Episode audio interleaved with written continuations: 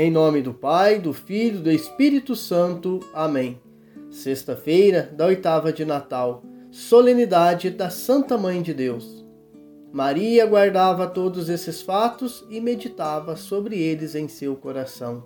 Hoje, a liturgia da Santa Igreja apresenta para nós o Evangelho de São Lucas, capítulo 2, versículos de 16 a 21.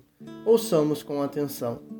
Naquele tempo, os pastores foram às pressas a Belém, encontraram Maria e José e o recém-nascido deitado na manjedoura. Tendo visto, contaram o que lhes fora dito sobre o menino. E todos os que ouviram os pastores ficaram maravilhados com aquilo que contavam. Quanto a Maria, guardava todos esses fatos e meditava sobre eles em seu coração. Os pastores voltaram, glorificando e louvando a Deus por tudo que tinham visto e ouvido, conforme lhes tinha sido dito. Quando se completaram os oito dias para a circuncisão do menino, deram-lhe o nome de Jesus, como fora chamado pelo anjo antes de ser concebido. Palavra da salvação. Guardava tudo no seu coração. Muitos certamente já ouviram a expressão o silêncio vale ouro e as palavras valem prata. Ou Deus age no silêncio. Que exemplo nos dá Maria e José, o casal do silêncio. José de poucas palavras e muitas ações. Maria, obediente, servidora e atenciosa, meditava e guardava em seu coração. Os fatos ocorridos em torno do nascimento de Jesus exigiram de Maria muita atenção a acolhida do projeto divino. Faça-se em mim segundo a tua palavra. De modo algum, proporcionou-lhe um conhecimento preciso, um conhecimento grande do que estava para acontecer.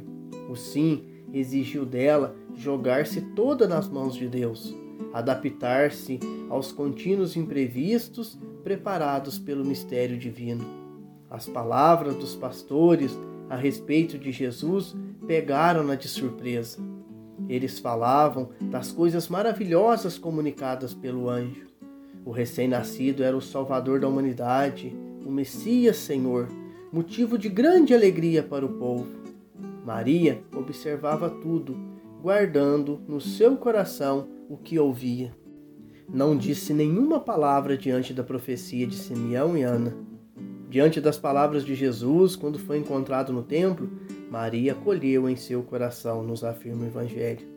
Ela acompanhou Jesus sempre observando e a única interferência foi em Caná da Galileia, quando intercedeu pelos noivos e Jesus realizou seu primeiro milagre. Acompanhou Jesus no Calvário, não se manifestou, não gritou, não se revoltou. Acolheu todo o projeto de Deus. Ela registrava na memória os fatos presenciados, buscando seu sentido profundo com a ajuda do Espírito Santo, esforçava-se para interpretar tudo o que dizia a respeito de seu filho. A fé da Mãe de Deus foi pouco a pouco se consolidando. Embora cheia de graça, não recebeu uma revelação completa dos acontecimentos. Não foi agraciada com conhecimentos excepcionais. Tudo se deu pela meditação e pela fé. Diante de todos os fatos narrados no Evangelho a respeito da santidade de Maria, e à luz do Espírito Santo, a Igreja de Cristo afirma que Maria é a mãe de Deus. Mas diversas situações, tentando fragilizar a nossa fé, pessoas nos questionam, publicam vídeos na internet, nos chamam ao debate, levantando dúvidas sobre os dogmas marianos, entre eles o de Maria, Mãe de Deus.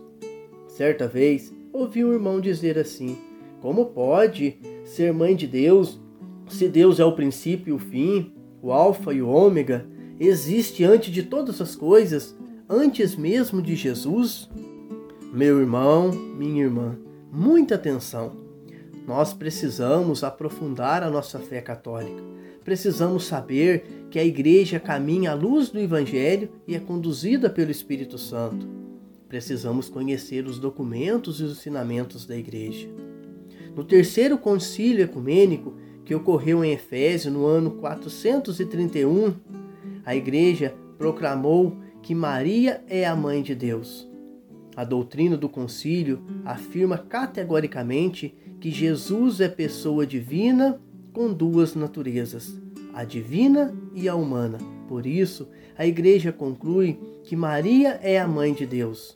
Ela teria gerado a natureza humana que foi assumido pelo Verbo de Deus. Para entendermos bem, recordamos aquela passagem do Evangelho que Jesus diz assim: Eu sou o caminho, a verdade e a vida. Ninguém vem ao Pai senão por mim.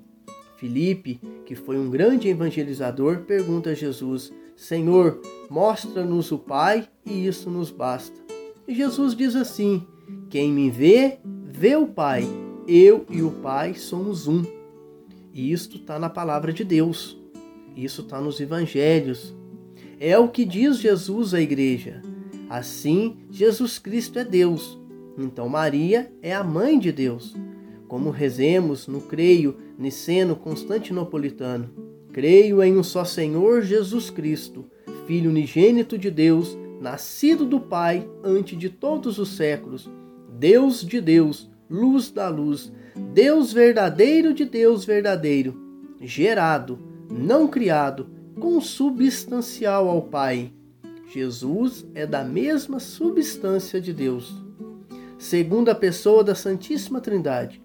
Deus existe desde todas as coisas desde todos os momentos, mas quis que seu filho nascesse da bem-aventurada Virgem Maria. A Igreja de Cristo, na sua função de evangelizar e catequizar seus fiéis, por diversas vezes no curso da história, reafirma esta verdade de fé. O Catecismo da Igreja Católica, no número 495, nos diz que a Igreja confessa que Maria é verdadeiramente a Mãe de Deus e ainda completa os ensinamentos nos números 502 a 506. Vale a pena a gente ler. A afirmação solene proclamada pelo Papa Paulo IV no dia 7 de agosto de 1555, quando ele diz: Bem-aventurada Virgem Maria foi verdadeiramente mãe de Deus e guardou sempre íntegra a virgindade antes do parto, no parto e, consequentemente, depois do parto. E outros documentos da Igreja. O Concílio Vaticano II, na Constituição Dogmática Lumen Gentium, afirma: Desde os tempos mais remotos, a bem-aventurada Virgem é honrada com o título Mãe de Deus, cujo amparo aos fiéis acodem com suas súplicas em todos os seus perigos e necessidades. Outro documento, a carta encíclica do Papa João Paulo II, Redemptoris Mater, a mãe do Redentor. Maria é a mãe de Deus, uma vez que, por obra do Espírito Santo, concebeu no seu seio virginal e deu ao mundo Jesus Cristo, Filho de Deus, consubstancial ao Pai. Rezemos, em intenção de todos os povos, para que a Rainha da Paz, a Mãe de Deus, e nossa, interceda ao seu Filho em favor de um ano abençoado, console os menos favorecidos, os doentes, os vitimados por essa pandemia, aqueles que não a reconhecem como Mãe de Deus. Desejo-lhes que 2021 seja de muita paz e muita saúde, que possa prevalecer a fé, a esperança e o amor na vida de cada um.